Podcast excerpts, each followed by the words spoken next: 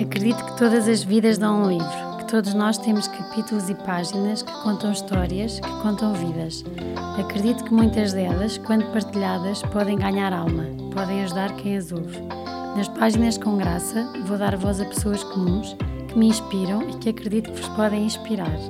Vou deixar parte da história contada, porque há vidas e momentos que merecem ser homenageados hoje. Porque apesar de existirem momentos pesados, pesados, a vida merece ser vivida leve, leve, com graça. Olá a todos, espero que estejam bem. Obrigada por continuarem desse lado. Muito obrigada aos patronos que têm crescido um bocadinho. Acaba por ser uma comunidade que garante já eh, uma, uma gravação por mês do podcast.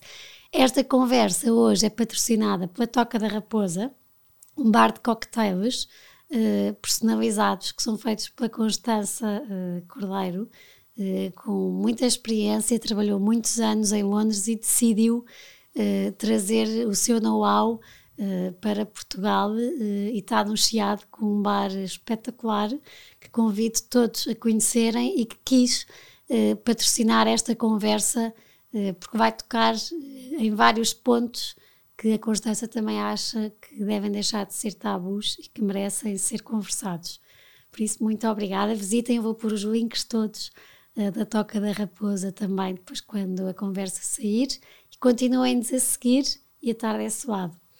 Hoje o meu convidado já não deve ser desconhecido para muitos, pelo menos para os assíduos do Big Brother, ou pôs muitas pessoas como eu a ver o Big Brother, é o António Bravo. Obrigada, António. Obrigado eu. Por teres vindo uh, ao podcast, uh, por partilhares um bocadinho da, da, tua vida, que, como eu disse, toca em temas uh, que infelizmente hoje ainda são um bocadinho tabu Uh, parece que para ser em tema tem que Exato. acontecer sempre qualquer coisa Sim, dramática. Não são coisas que... normais. É, é, tipo, as pessoas fazem de temas que não devia ser tema um todo um drama e sei lá, eu não sou nada assim, não gosto muito de drama, apesar de eu ter estado numa casa onde vivia o drama intensamente, mas eu não sou nada, sei lá, é, é, não, não, é, não fazer um tema disso. Uh, Ser conversa. Sim, é? é? tipo, é ser uma coisa normal. As pessoas, eu acho que agora é muito rápido, eh, por exemplo, no, no meu uh, assumir, foi uma coisa tão natural porque eu também não fiz disso uma. Mas já lá vamos. Já lá vamos, exato. Eu começo logo. Bem. Mas é bom. Eu acho que com o António devíamos ter duas horas de, de podcast. Um bocado que eu vou assim. ouvir, mas é bom, fala. Então vamos começar um bocadinho. Uh, eu vou fingir tudo o que eu vi no Big Brother eh, até porque podemos ter e temos de certeza seguidores que podem, podem não te conhecer do, do Big Brother. Uhum. Como é que foi a tua infância, António? A minha infância, olha, foi muito hum, descomplicada. Eu nasci em Lisboa, mas os meus pais viviam em Salvaterra de Magos. Um, e então foi tipo, nasci e arranquei. E foi uma infância muito vivida no campo, um, brincar com terra, com bichos do campo, com ratos, com.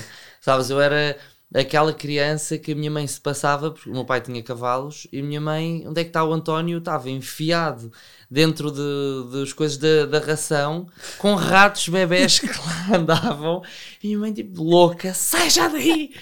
E era aquilo que eu gostava. Foi. Era isso, era. Os nossos invernos eram passados ali, nós andávamos na escola, em Salvaterra. E, depois e sempre verão... te deste bem na escola?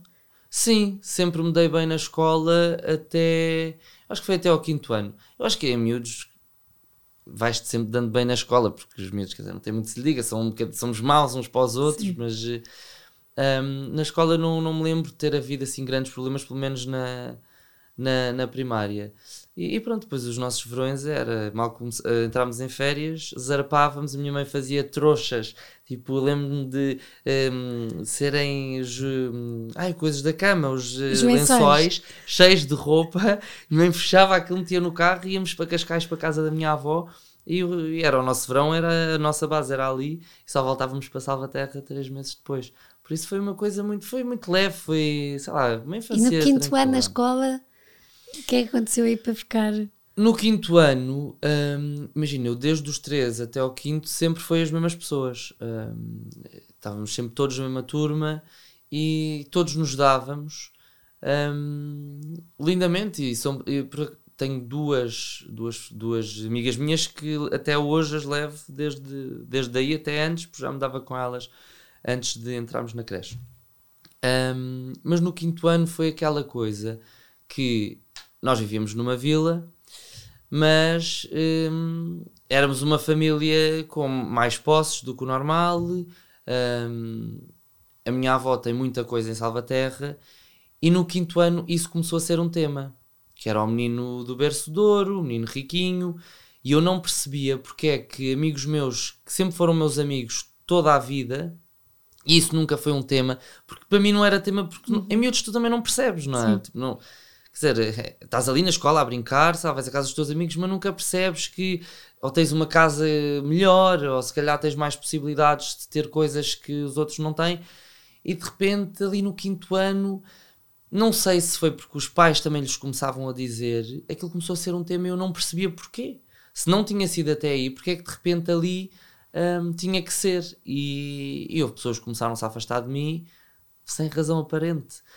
E pronto, eu também, aliado um bocado à separação dos meus pais, que acho que é uma fase em que tu precisas muito de, de uma figura paternal, uma figura masculina na tua vida, e, e não a tens. Eu tinha ali a minha mãe, a minha avó, a minha tia, mas também precisava do meu pai, e nessa altura isso também começou a ser um tema. Então era tipo um conjunto de coisas que, que, que me fizeram ir muito abaixo e, e tive uma depressão. Hum, depois, claro, minha mãe pôs mesmo psicólogos e, e pronto, disseram. Que bom falar nisso, porque eu acho que, que Ainda há muita gente que acha que as depressões são. Falta de coisa. Uh, falta de, de, Como é que é? Chamada de atenção. Não, não, não. Devias era arranjar qualquer coisa. Isso é, isso é tempo a mais. Disseram-me a mim. Ah, depressão é tempo a mais. E eu, ah, quem me dera que fosse tempo a mais. E olha, que não há, e, sinal. E que acham que, que as crianças não têm. Exato. Uh, e... Que é só já em adultos uh, que as coisas acontecem e que temos depressões e por vistos não. Não, de todo. E, e, é muito mais comum do que aquilo que se pensa. E ainda bem que hoje em dia se fala muito mais disto porque era um bicho de sete cabeças. E não percebo porquê, porque as pessoas podem chorar, as pessoas podem estar mal, homens e mulheres, não é aquela coisa, os homens não choram, please. Eu sou uma Maria Amélia. mas, mas pronto, no, no quinto ano acho que foi, foi mesmo quando quando isso começou a ser tema, e eu lembro-me, e até falei disto na, na minha curva da vida, um, do meu pai vir a Portugal, que o meu pai não vivia cá, é, exatamente porque eu estava péssimo. E, e tomaram a decisão, tanto o meu pai como a minha mãe, os dois em conjunto, que estava na altura de eu ir para Lisboa e que em Salvaterra já não fazia sentido e que precisava de uma mudança. E fui para Lisboa e foi pior a emenda com o soneto. Ainda foi pior. Sério? Porque chega a Lisboa e eu era o miúdo do campo, apesar de no colégio ter uh, ser da turma de, de, amigos meus e pessoas que, que viviam em Vila Franca e que vi, uhum. iam e vinham todos os dias, uh, por isso era uma realidade de, parecida. parecida comigo, mas ao mesmo tempo éramos uma minoria ali dentro. Então éramos os, os agrobetos e o António não jogava futebol, o António não se dava tanto com rapazes, exatamente porque toda a minha vida foi muito mais com mulheres do que com homens. Então aí já não era o, o eu viver uma vida se calhar com mais possibilidades, porque ali estávamos uhum. mais ou menos equilibrados, mas sim, olha o gay, olha o maricas, olha o larilas, olha isto, olha aquilo. E mais uma vez és muito miúdo para perceber porquê. Tipo, eu não jogo futebol, so what? Tipo, eu não gosto, não é, não é, não gosto, mas estou muito mais à vontade com mulheres do que, do que com homens. E então, tipo, também sou uma pessoa divertida, sou, uhum. sei lá, um miúdo que apesar de não, não estar ali, não fazer as mesmas coisas que eles fazem, faço outras coisas. Só que quando somos miúdos, e Sim. também digo por mim, somos muito mauzinhos e acho que todos somos, mesmo eu sofri de bullying, mas também fui, já fui bully, quer dizer, não vou estar aqui a dizer que não, não fiz bullying. Dizem que normalmente quem sofre depois Uh, se, não, se não percebe, faz também um bocadinho. Exato. E, e, quando somos miúdos, fazemos um bocadinho de tudo, sabes? Eu acho que nós temos que passar por todas as fases para percebermos quem é que vamos ser, como é que vamos ser, o que é que vamos ser. E eu tive que passar por todas as fases. Eu fui vítima, fui o bully, fui, sei lá, eu já fui 30 mil e coisas. Quando, quando foste vítima, foi fácil depois e os teus pais continuarem a perceber E conseguiste procurar a solução ou foi uma coisa que se foi arrastando? Foi-se arrastando um, até eu ter deixado, porque eu também era aquela coisa, era eu não me impunha. E hum, eu lembro-me, pai, no sétimo ano, uh, de me ter imposto, eu chumbei no sétimo, e no meu segundo sétimo comecei-me a impor, mas era mais um, de, numa de um, olhem para mim, uh, também faço porcaria, estás a ver? Tipo, rebeliei-me. E, e aí as pessoas começaram a olhar para mim, tipo, um bocado de outra maneira. Então a coisa do olha, alguém, maricas, não sei o quê, deixou de ser tema. E, e de repente eu era só o divertido, o que arriscava, o que fazia porcaria. E lembro-me de haver uma pessoa da minha turma, um, um, da minha turma, que houve um dia que me perguntou: Tu não tens, tipo, estás-te sempre a rir, não tens nada de mal na tua vida, quem me dera, porque tá, estás mesmo, tipo, tudo parece uma maravilha. E depois não era bem assim, porque Sim. eu, por trás deste rúfia que eu estava ali a criar, eu, na minha vida pessoal em casa, continuava não tão feliz como eu queria, como eu queria ser. Um, o que é que sentias quando diziam olha o gay, o maricas? Pensavas, sou, não sou? Punhas-te em causa? Nessa, nessa fase, um, eu era muito novo para perceber isso. Eu tinha 12 anos, 11, 12 anos, então não, nem sequer punha isso em causa, tipo, só não percebia uhum. porque é que eles faziam aquilo. Um, mais tarde apercebi-me em conversas com, com a minha psicóloga um, que naquela altura se calhar foi a primeira vez que eu me sentia atraído por um homem. Mas eu não percebia isso. Tipo, sentes-te atraída de várias maneiras, mas não percebes o que é que isso pode ser. Pode ser, tipo, na altura, é uma amizade que se calhar envolve muito mais sentimento do que uma amizade, mas tu não percebes, uhum. mas que sabes que há ali. Uh, gostas muito daquela coisa. pessoa e ficas muito mais magoado com essa pessoa do que com outro amigo qualquer. E, mas pronto, só mais tarde é que eu percebi isso, exatamente porque eu acho que és muito miúdo para perceber. Um... Mas deixa marcas este processo todo na escola. Porque a escola, imagina, eh, eu tenho agora o Manel Maria. O meu Manel Maria também vivemos no campo, já estou a ver o filme. Ele estuda em Lisboa, mas também já estou a ver cá de ser sempre o, o campone. um, mas ele é do Porto o Manel é do Porto, então, e fomos ao estádio, eh, e ele foi, o Porto ganhou 4-1, e eu perguntei-lhe assim, oh Manel, então, isto foi esta semana, contou aos seus amigos que, que foi ao Porto e viu, não mãe, fingi que era do Sporting. então, Manel, eh, o Porto está em primeiro, ganhou, oh, mãe, os meus amigos são todos do Sporting e do Benfica, mas quer ser do Sporting? Não, que eu sou do Porto, mas na escola finge que sou do Sporting. Ou seja, eh, eu fiquei, caramba, isto começa mesmo uh, desde pequeninos, que começamos a, a, a, dar aos outros uma importância muito grande naquilo que nós somos. Mas eh, depois há uma coisa que isso também parte muito de casa. Eu, no meu caso, eu acho que houve muitas coisas que partiram de mim, mas tem que partir muito de casa os pais começarem logo o discurso de mas não há problema, não, as pessoas, nem toda a gente vai gostar e e não há problema sermos diferentes.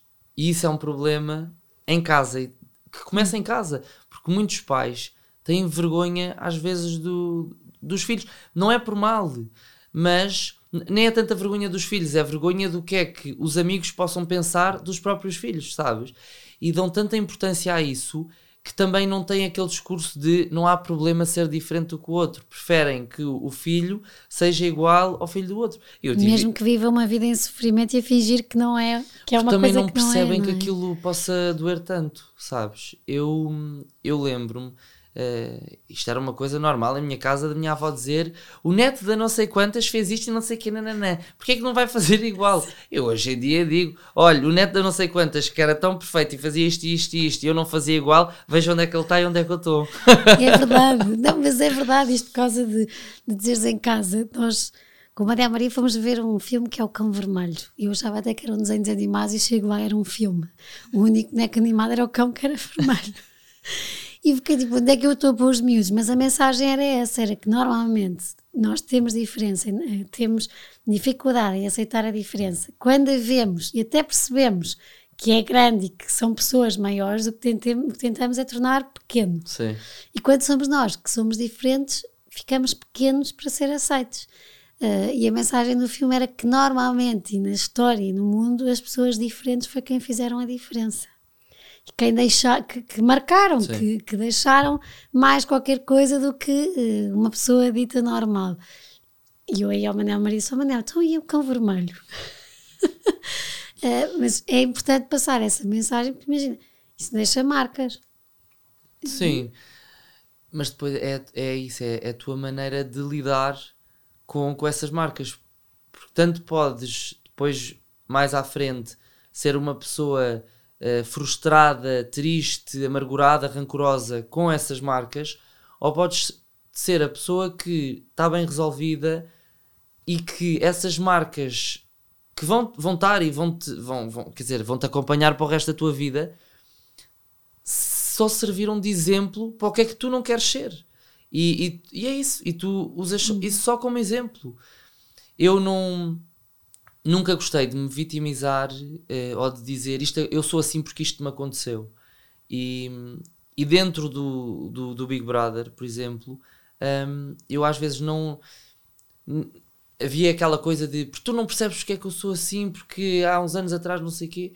E era o que eu dizia, depois no confessionário dizia, mas o que é que eu tenho a ver com o passado das outras pessoas, da mesma maneira que as outras pessoas não têm nada a ver com o meu passado. Eu estou aqui, é o presente e é o futuro. Se calhar o passado fez a pessoa que eu sou hoje em dia, mas eu não tenho que atirar à cara de ninguém que Sim. uma pessoa, uma pessoa dizendo que eu não conheço, que não podem ser assim comigo porque no passado foi assim assado, frito e cozido, sabes? Tens de procurar é ferramentas para conseguir gerir sempre que isso acontecer. Exato.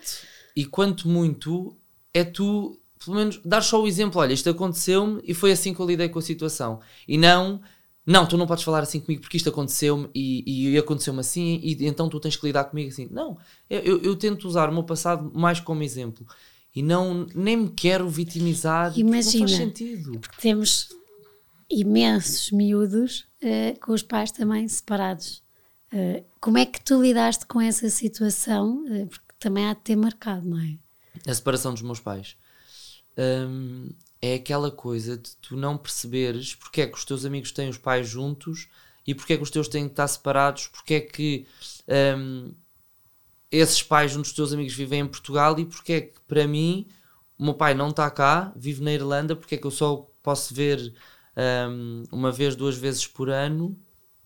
E depois, eh, e outra coisa é, é os meus pais separaram-se e pouco tempo depois Uh, o meu pai refez a vida dele com outra pessoa com quem está uh, ainda hoje em dia e, e tem três filhas.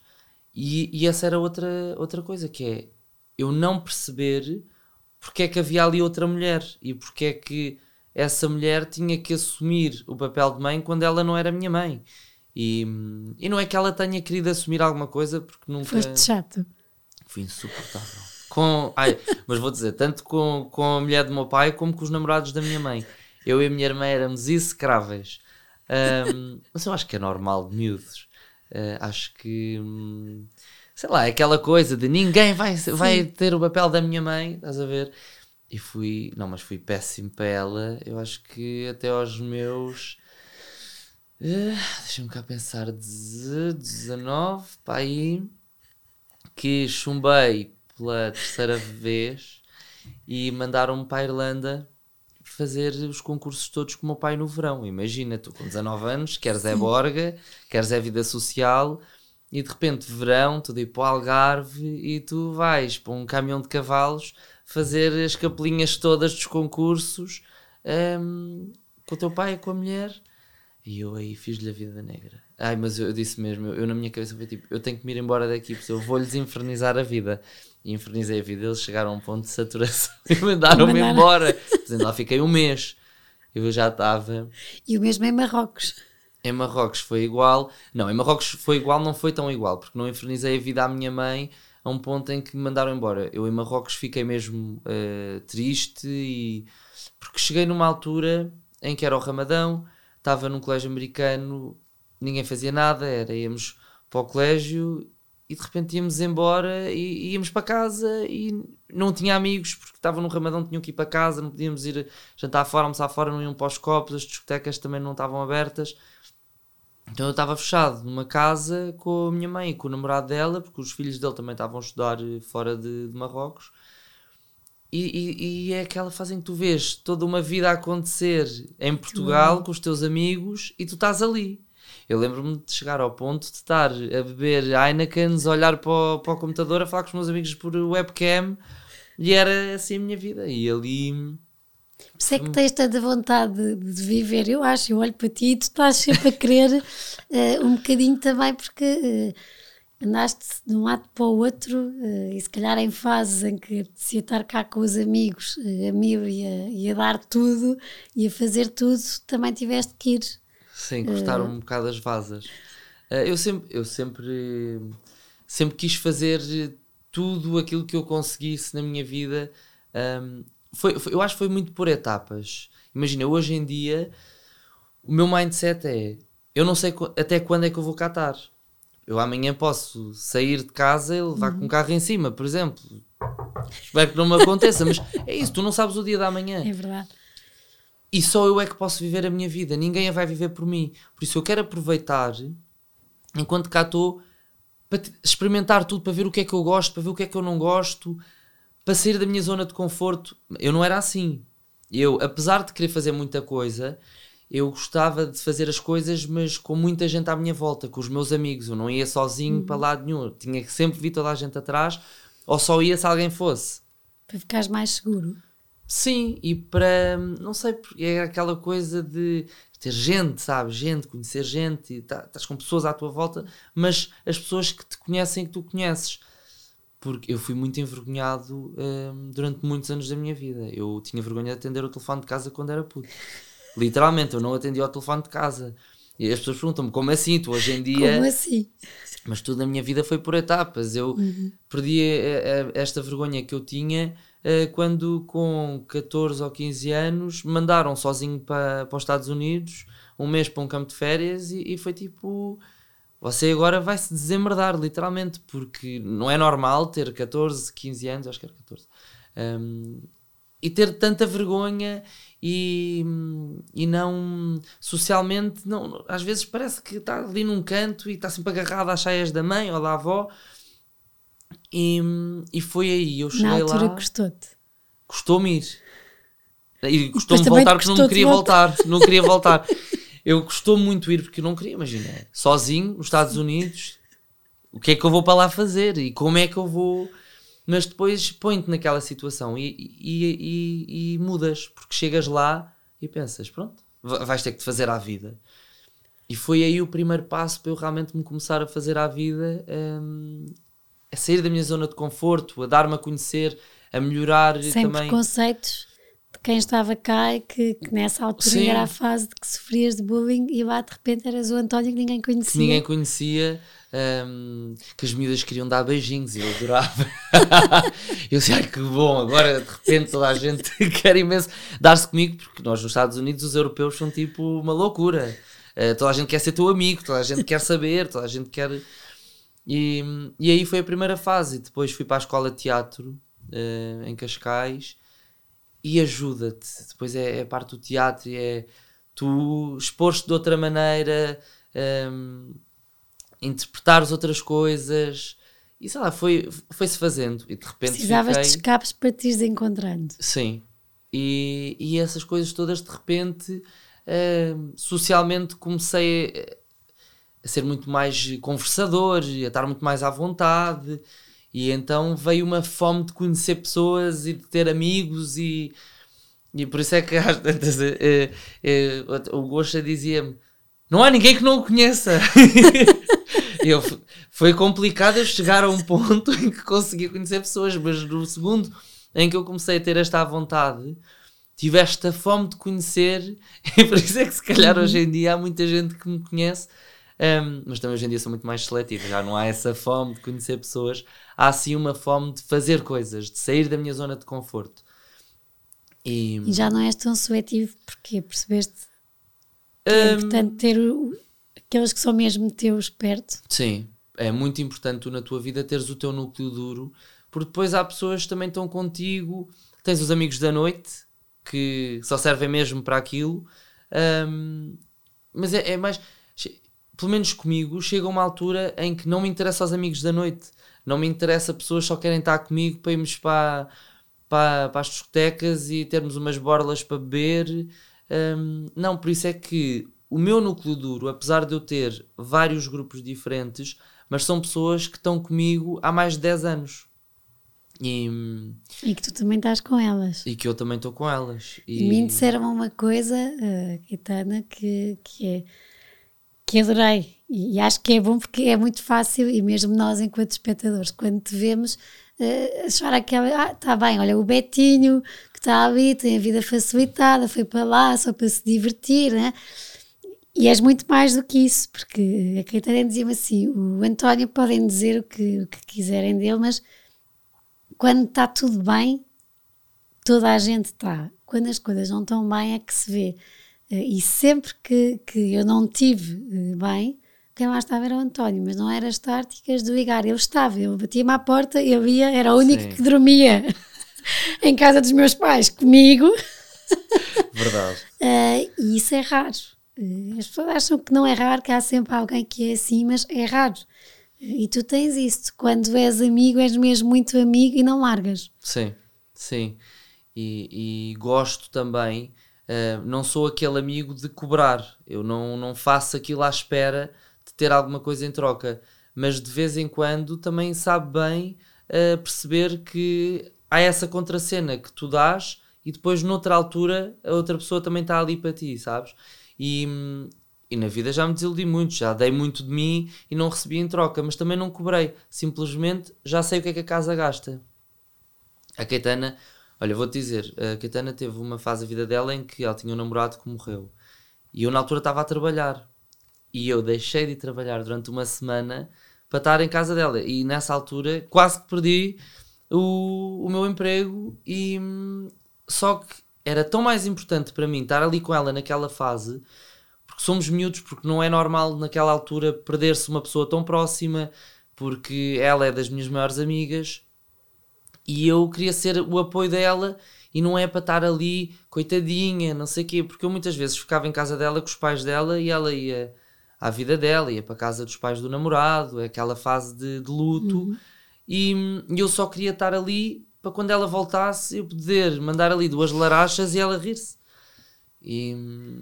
O estar, não é? Que é tão raro. Sim, não, e não é aquela. O estar a ouvir. Exatamente. Não é aquela coisa, ah, vamos beber um, uma cerveja, vamos beber a cerveja e a pessoa nem fala e sai dali na fossa na mesa, mas vamos beber uma cerveja. Tu não, tu estás. Eu estou, e nem, nem preciso estar sempre. É, é só, é isso, é. Eu estava em casa dela só à espera que ela viesse. Eu não, não queria estar ali em cima dela. Também não, não não faz sentido, a pessoa precisa respirar naquela altura.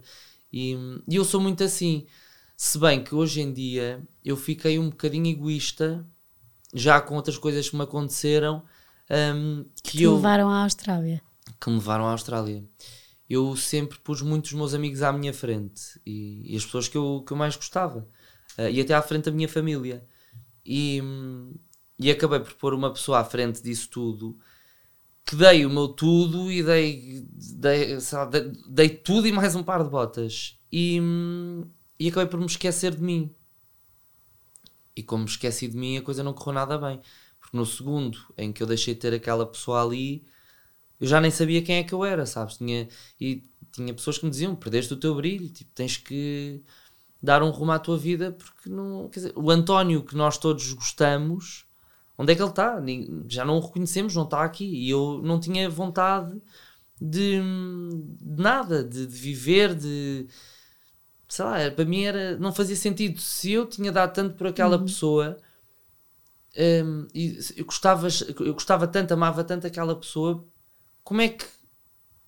Quer dizer, não sentiu, não, não olhava para mim, tipo, era como se estivesse a marimbar, sabes? E então eu, a partir daí, depois quando fui para a Austrália, o meu mindset mudou um bocado. Eu comecei a ficar muito mais egoísta. E durou muito tempo até conseguires ir para a Austrália, até fazeres alguma coisa por ti. Desde. Nessa fase em que, em que percebeste, ou seja, demorou muito tempo a perceberes, calma lá, uh, o que aconteceu aqui, para além de gostar imenso e de ter posto tudo, é que eu neste processo deixei de gostar de mim. Sim, se demorou. Porque há muitas pessoas que estão nisso e não se apercebem. Uhum. E e mesmo que se apercebam, e eu também falo por mim e depois por mensagens que, que recebo, mesmo que se apercebam, não têm coragem de dar esse passo, um, ou pelo menos, por exemplo, no meu caso, eu estava numa relação e era tipo aquela primeira paixão. E eu não conseguia ver a possibilidade de eu algum dia ter aquilo com outra pessoa. Então, para mim, nem fazia sentido sair dali porque eu olhava para o meu futuro e eu, via, e eu continuava-me a ver ali. E, e é isso, eu acho que há muitas pessoas que não têm noção que há tanta coisa à nossa volta para descobrir que nós ainda não descobrimos. Eu tinha 28 anos e achava que tinha a vida feita. Tinha uma relação, vivíamos juntos, tinha um trabalho até estável, um, estava quase com 30 anos. É aquela coisa de chegas aos 30, tens de ter casa, família, trabalho. Sim. E eu estava conformado com isso, porque parecia que tinha tudo, mas a verdade é que eu não tinha nada. E então ah, eu, é, é isso que eu acho nas pessoas: é têm medo de dar esse passo porque não conseguem ver além daquilo, não conseguem perceber que há mais. Que há caminho, e que nem acham tem... que acaba ali. Exatamente, e que às vezes a primeira paixão não tem que ser a pessoa que nos vai acompanhar para a vida, porque provavelmente essa pessoa também não. Por mais que diga que quer estar ali, não está no mesmo patamar que nós, sabes? E, e conseguias ir falando com amigos do que é que sentias ou como também te afastaste tanto para viver tudo naquele momento com aquela pessoa, eh, era mais difícil na altura conversares e dizeres o que é que, que, é que achavas que estava a passar? Eu, para mim, nunca foi difícil conversar sobre as coisas. Um, eu demorei a abrir-me sobre o que é que estava a passar. Mas os meus, os meus amigos percebiam mais ou menos porque eu estava diferente, porque já não estava tão ali. E chegaram a um ponto em que, quer dizer, perceberam que a pessoa com quem eu estava não me fazia bem e abriam-me os olhos em relação a isso. E eu sabia que eles tinham razão. Eu dizia-lhes muitas vezes, mas tinha que ser eu a perceber, a, a perceber e a mudar o chip. E, e foi isso que eu fiz. Não demorei. Eu tive nesta relação, assim, num todo, foram dois anos. Depois de recuperar foram mais três. Mas eu não demorei a perceber, ou seja, no, no momento em que houve um ponto final, eu já, eu já tinha percebido que eu tinha que, que arrancar daqui, tinha que, que ir à minha vida, porque realmente eu tinha deixado de viver por mim e se eu continuasse naquilo, a minha vida acabava ali. E eu, eu aí percebi, tipo, tu és novo, tens tudo pela frente o que é que te está a aprender aqui? E é tu perceber se a outra pessoa não aproveitou a vida que teve, não quer dizer que tu não vais aproveitar, que tu vais, vais pelo mesmo caminho. Por isso, eu vou te dizer muito, hoje em dia, aquela pessoa com que eu estava, é isso, serve-me de exemplo para o que é que eu não quero para a minha vida. Não condeno, não, não, não sinto ódio. Conseguiste resolver, encaixar sou super resolvido. Eu, para ter começado, e já vamos lá chegar, com o Lu, eu precisei de ter essa gaveta bem arrumada. E não foi na Austrália que eu a arrumei. A Austrália ajudou-me a sair da minha zona de conforto, ajudou-me um, a perceber quem é que eu era. Um, foi uma lefada de ar fresco. E, e, só de tu saís da tua zona de conforto Sim. já te dá tanta coisa para pa tu te conheceres de outra maneira e coisas que se calhar aqui dentro, nesta bolha em que eu vivia, eu nunca ia perceber que ia conseguir fazer coisas que, que lá fiz e, e.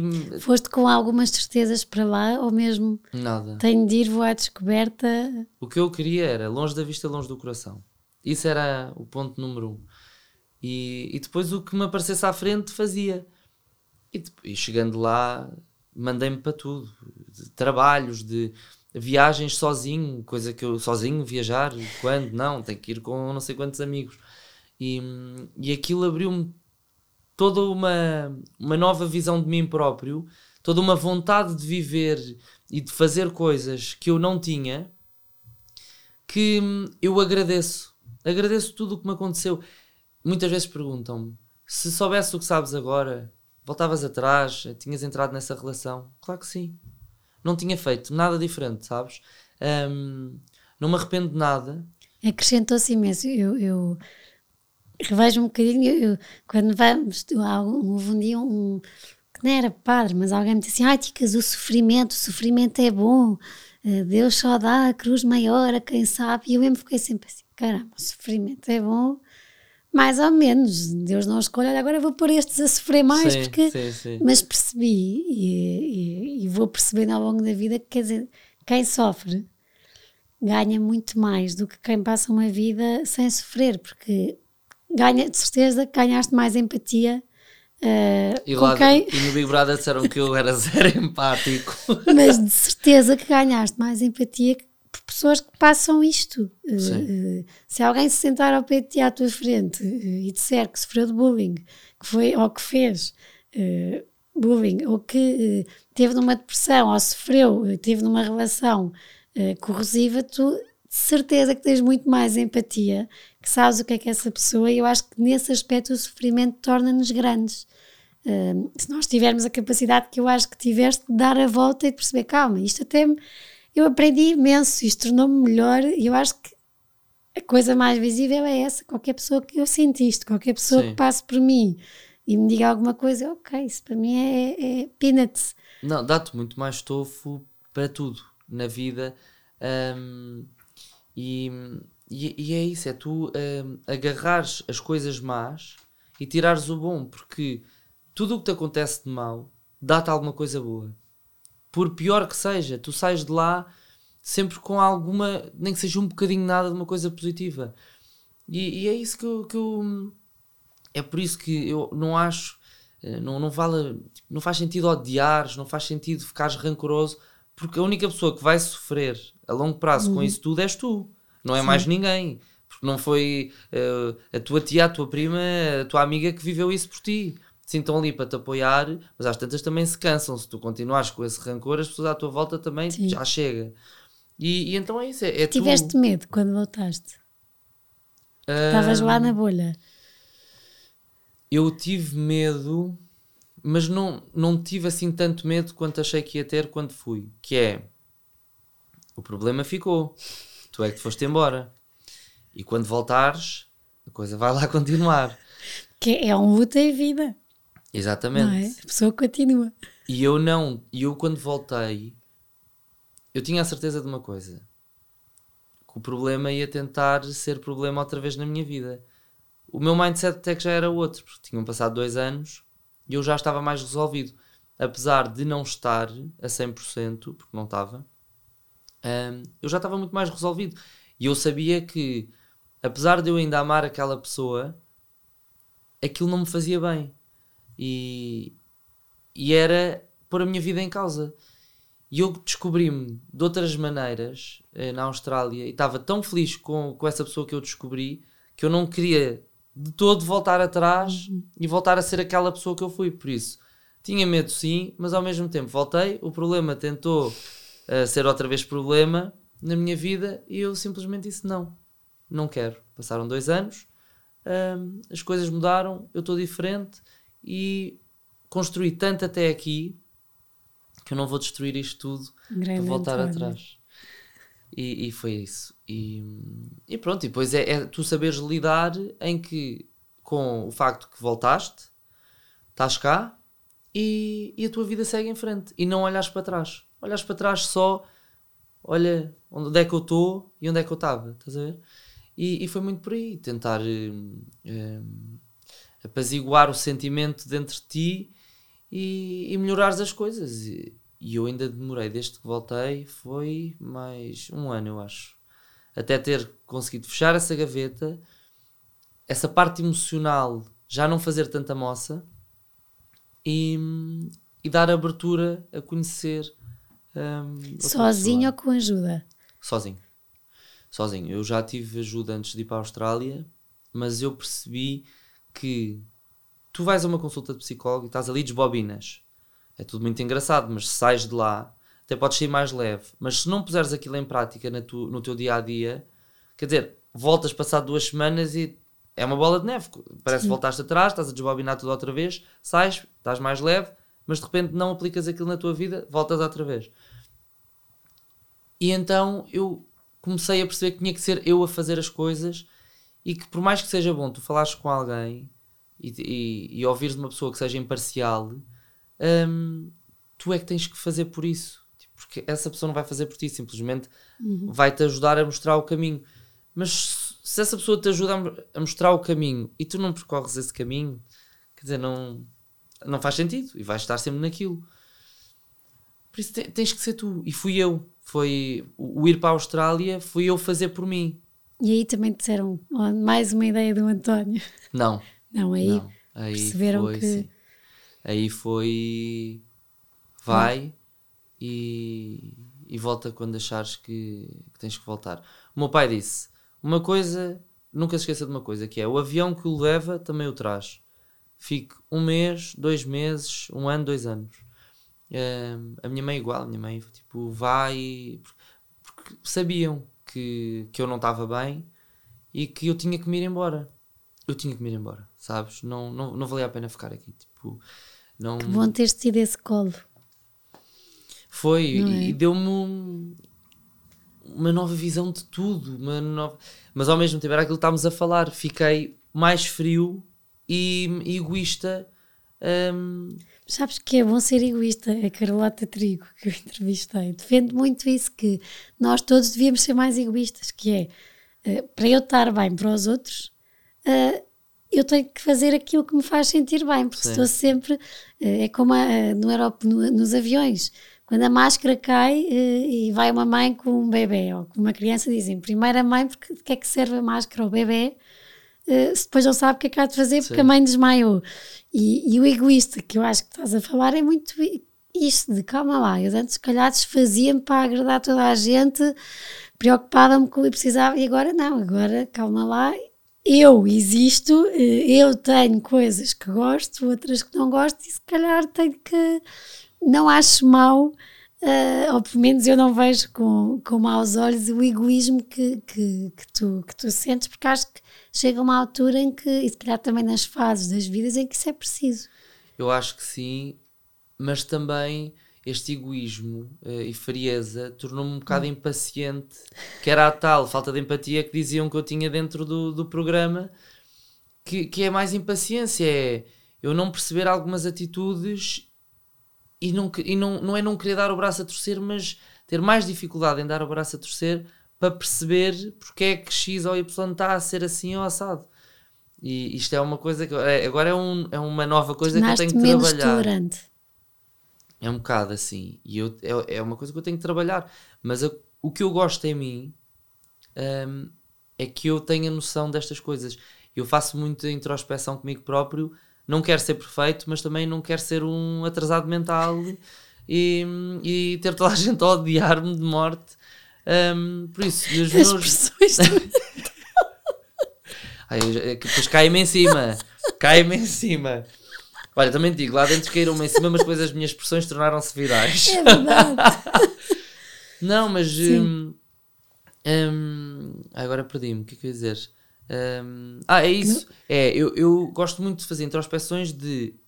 E eu, eu gosto muito de ouvir a ti dizer eu gosto em mim disto, porque é tão raro nós termos essa confiança. Não sei se te percebes, mas é preciso ter confiança para dizer Demorou. eu gosto, eu sei que sou assim.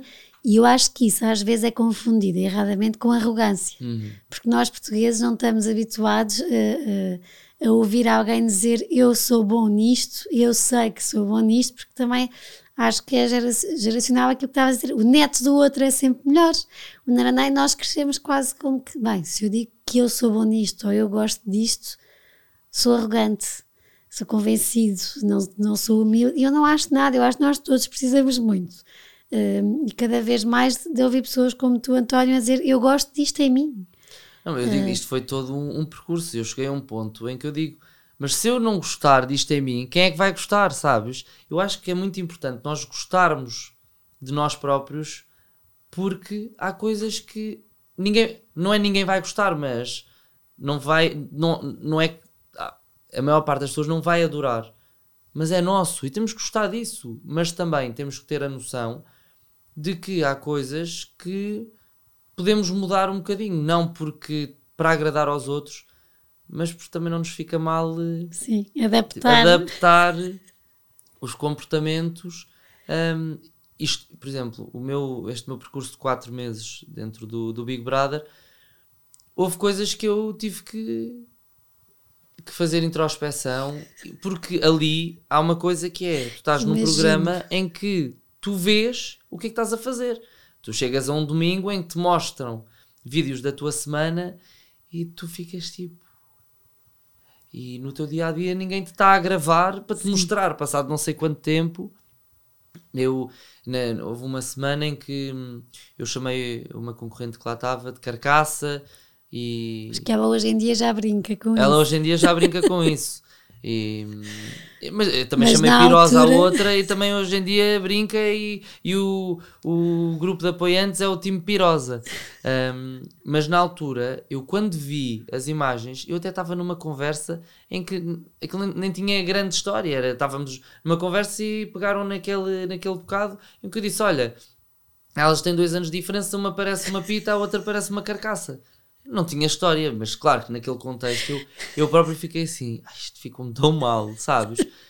E, e é isso, é perceber que nem toda a gente tem que gostar da tua maneira de ser, nem toda a gente tem que, tem que gostar do teu sentido de humor e que ali dentro estás naquela, naquela, naquele ambiente que é, é 100% atípico, quer dizer, tu na tua vida nu- nunca vais viver aquilo porque tu escolhes com quem é que te dás, tu escolhes onde é que vives, tu podes sair de casa se precisares de apanhar ar.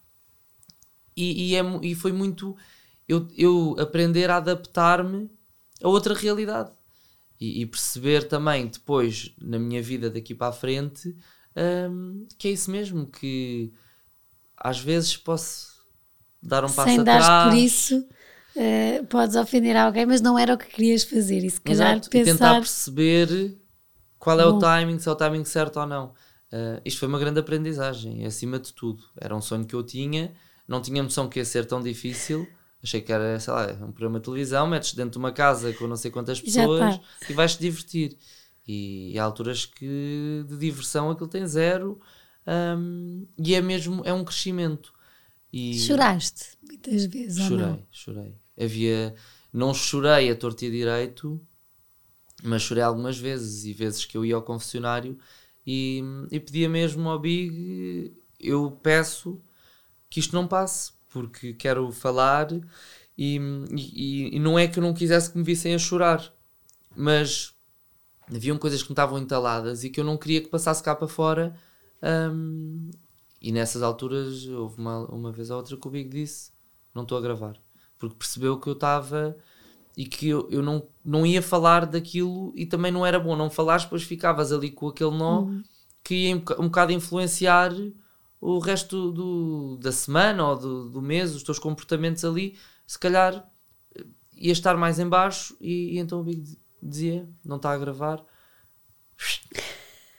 Mas também chorei sem, sem estar a ser gravado e E nisso de gostares de ti, porque já só temos 5 minutos, como é que foi? eh, e, e começaste logo a dizer que foi uma- o assumir, foi um assumir muito natural, porque também nunca fizeste disso, disso drama. Como é que foi tu assumires eu gosto de homens? hum, Foi assim fácil como tu disseste agora eu gosto disto? foi fácil. Foi, foi uma coisa muito consciente. Eu sabia que sentia-me atraído por homens e, e era uma realidade na minha vida.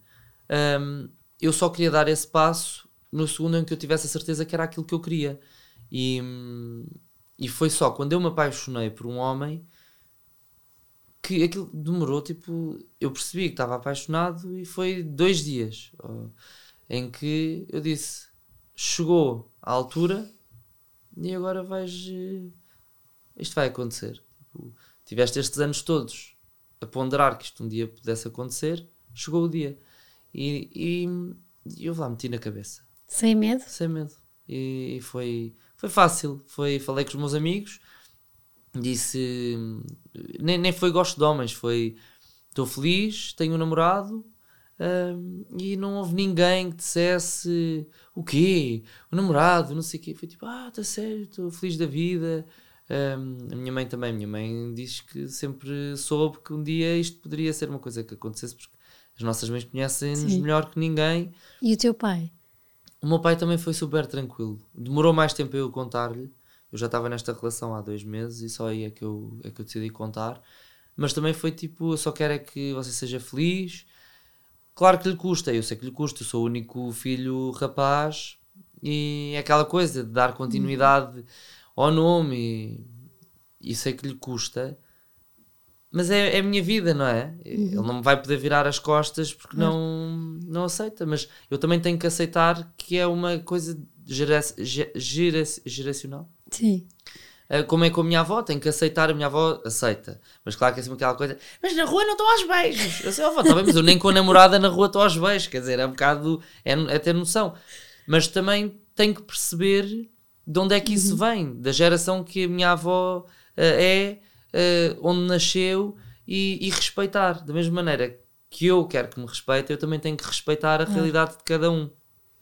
E eu sinto que isso, em muitos homens homossexuais, um, é difícil porque exigem que sejam respeitados, mas depois não conseguem respeitar a opinião dos outros. Não é que seja uma coisa geral, é de extremos, mas a, é? acontece, sim, acontece muito.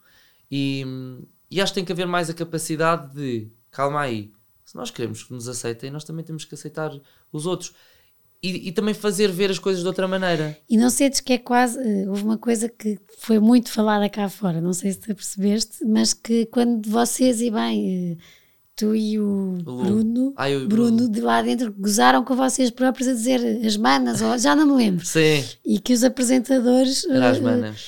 Uh, ficaram manas não homens, porque aí dentro são homens. E cá fora gerou muita polémica, porque disseram qual é o problema de, de vocês terem gozado, quer dizer, é, é, para mim foi um sinal de segurança, quer sim, dizer, não é? Sim.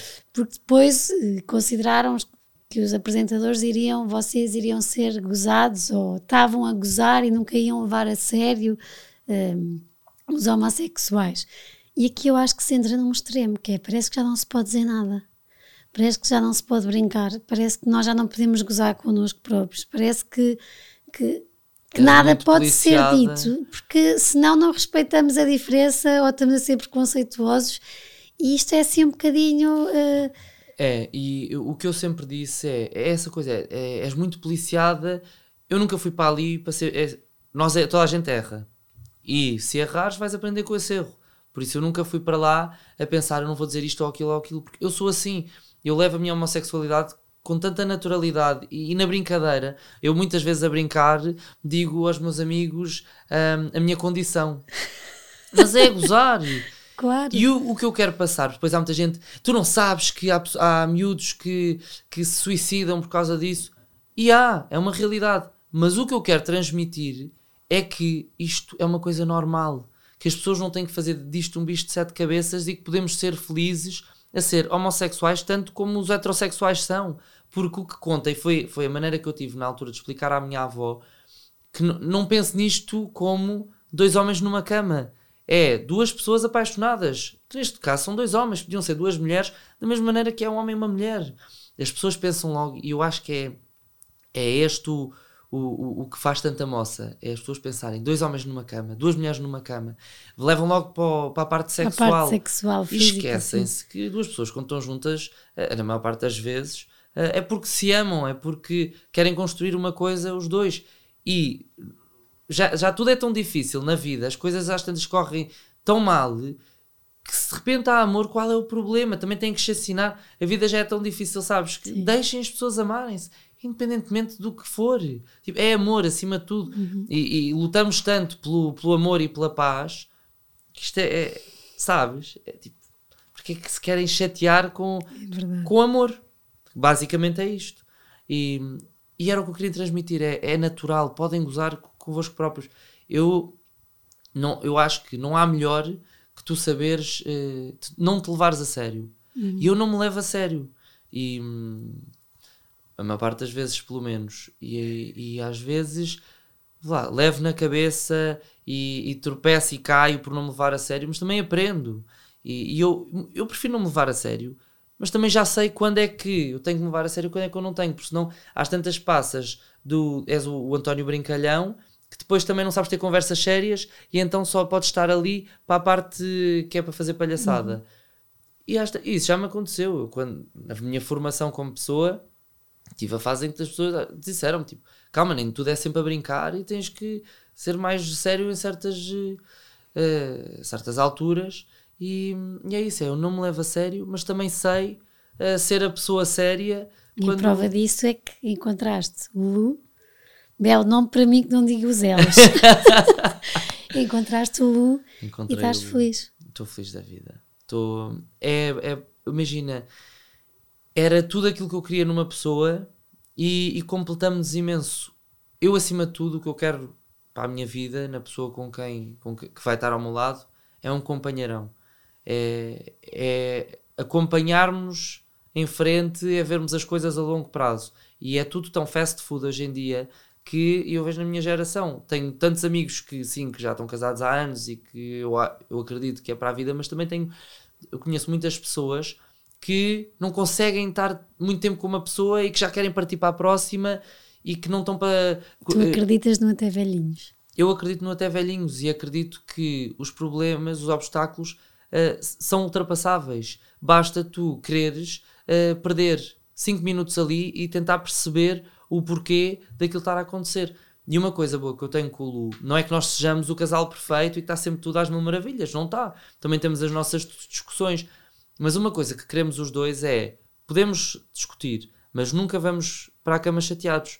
E então nós falamos do porquê que discutimos e porquê que aquilo foi um assunto e porquê que eu tive esta atitude e porquê que ele teve aquela atitude e eu dar o meu ponto de vista e ele dar o ponto de vista e tentarmos arranjar ali um consenso. Porque não é uh, uh, a minha intenção estar com ele agora uns meses uh, e depois dar-lhe um chute no rabo. Eu quero mesmo ter aquela pessoa para o resto da vida, uhum. que eu acho que não há melhor que tu fazeres as coisas acompanhado e teres alguém com quem partilhar. E, e sei lá, e é, e é raro às vezes arranjares aquela pessoa que realmente encaixa. E nós somos o mesmo signo, mas somos muito diferentes. Eu organizo casamentos, por isso quando. Temos mesmo de, de, acabar com muita pena as últimas três perguntas. Uh, um dos dias mais leve-leve que tiveste? Ui, mais leves? Ai, um dos dias mais leves que eu tive. Ai meu Deus. Olha, não, não. Como assim pensei? O dia em que uh, entrei no avião a ir para a Austrália. Saí-me um peso de cima. foi o dizer adeus à minha família. Estava a minha avó a chorar um, os meus amigos estavam, gostava-lhes, já estou a chorar eu. Só que para mim, eu estava a dizer adeus e, e eu estava tão feliz, sabes? Deixava-os para trás, mas ao mesmo tempo estava-me a sair um peso de cima que eu até ali estava com tanta ansiedade, estava com tanta coisa nos ombros, tinha posto tanto peso em cima de mim e ali foi tipo. E foi a melhor sensação de sempre. Eu estava no avião feliz da vida, eu só queria eu acho que muitas pessoas devem estar a ver horários de aviões para a Austrália. E acho que as fronteiras já abriram. Um, ai não, mas eu, eu aconselho a toda a gente. Não, não há problema nenhum zarparmos daqui uns anos porque passa a correr. Passa a correr e, e a verdade é que tudo aqui continua exatamente igual. Voltamos e está tudo como estava. Uh, há mais um bebê ou outro, mas, mas está tudo igual. E só tu é que fizeste diferente. E, hum. e se calhar diferente para voltares e fazeres aqui diferente daquilo que estavas habituado e não ser uh, mais, mais do mesmo, não ser rotineiro. E, e, hoje em dia eu odeio a rotina. Por isso é que eu às tantas lá dentro já estava farta, é que é sempre a mesma coisa. E, e perguntam-me: não queres entrar noutro, num desafio final, não sei o quê? Não. Já foi, não é? Está feito, obrigado. E mesmo uma, uma pessoa da produção disse: e mesmo se o Lu entrar contigo. Uh, obrigado, mas está ótimo. Coitado do Lu. Não, nem um, acho que ele queira. E um dos dias mais pesados? Um dos dias mais pesados foi quando eu percebi que tinha que, que virar o chip uh, antes de ir para a Austrália, que foi eu acordar e não querer acordar. E, e aí foi. Olha, parecia a filme, era aquela coisa de dares estalos em ti própria e tipo, como assim? Tens 28 anos, era só o que me faltava, estás com estes pensamentos e não queres estar aqui. Não vais estar assim por ninguém, porque tu és tu e, e foi aí, foi, acho que foi, foi, foi o, o bater no fundo para perceberes que não, tens que te levantar e calma lá, lá, os teus ainda tens pelo menos mais, quer dizer, não vou dizer quantos mais anos tenho pela frente, porque até podem ser dois, mas, mas à partida uhum. ainda tenho uma data tens de vida pela frente. tenho vida uhum. pela frente E, e sim, mas olha, ainda bem que tive esse dia, ainda bem que foi tão pesado porque deu para eu perceber, dar consegui dar a volta e, e tive dias tão leves depois disso. Ahm, A vida tem graça. muita. A minha avó sempre disse uma coisa que é viver não custa, é preciso é saber viver. E, e é tão bom tu agarraste às coisas boas que quando tu te agarras a essas coisas boas, realmente as más deixam de, de ter, de ter valor. É, o único valor que elas têm é mesmo tu teres aprendido para não voltares a fazer ou para fazeres melhor numa próxima.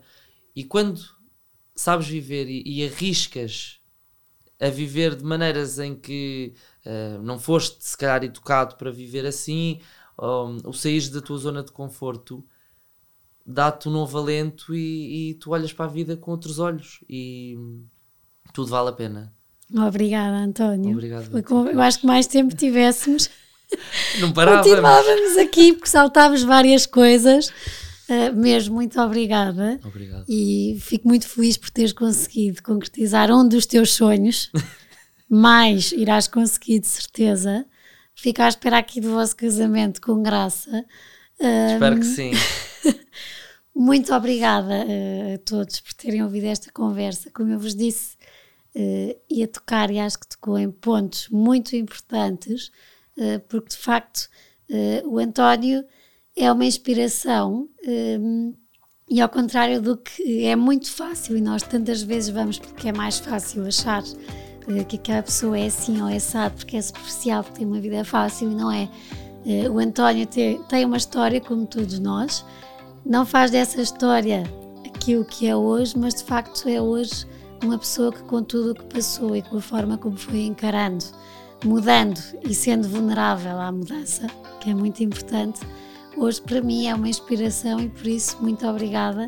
Espero que tenham uma ótima semana, um grande beijinho e obrigada à Toca da Raposa por ter patrocinado esta conversa. Beijinhos! Obrigada por terem estado connosco até aqui.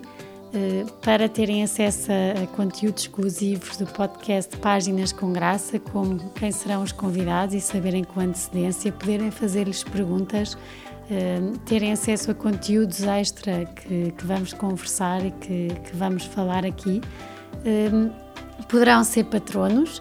Eh, a descrição está eh, no, perfil, como poderão e como poderão sê-lo, e será sem dúvida uma mais-valia e um grande apoio para este projeto que eu acredito e que acho que os meus convidados também gostam e que irá contar muitas histórias e que, claro, que se tiver a vossa ajuda e o vosso apoio, poderemos continuar a conversar mais e a deixar capítulos e livros contados.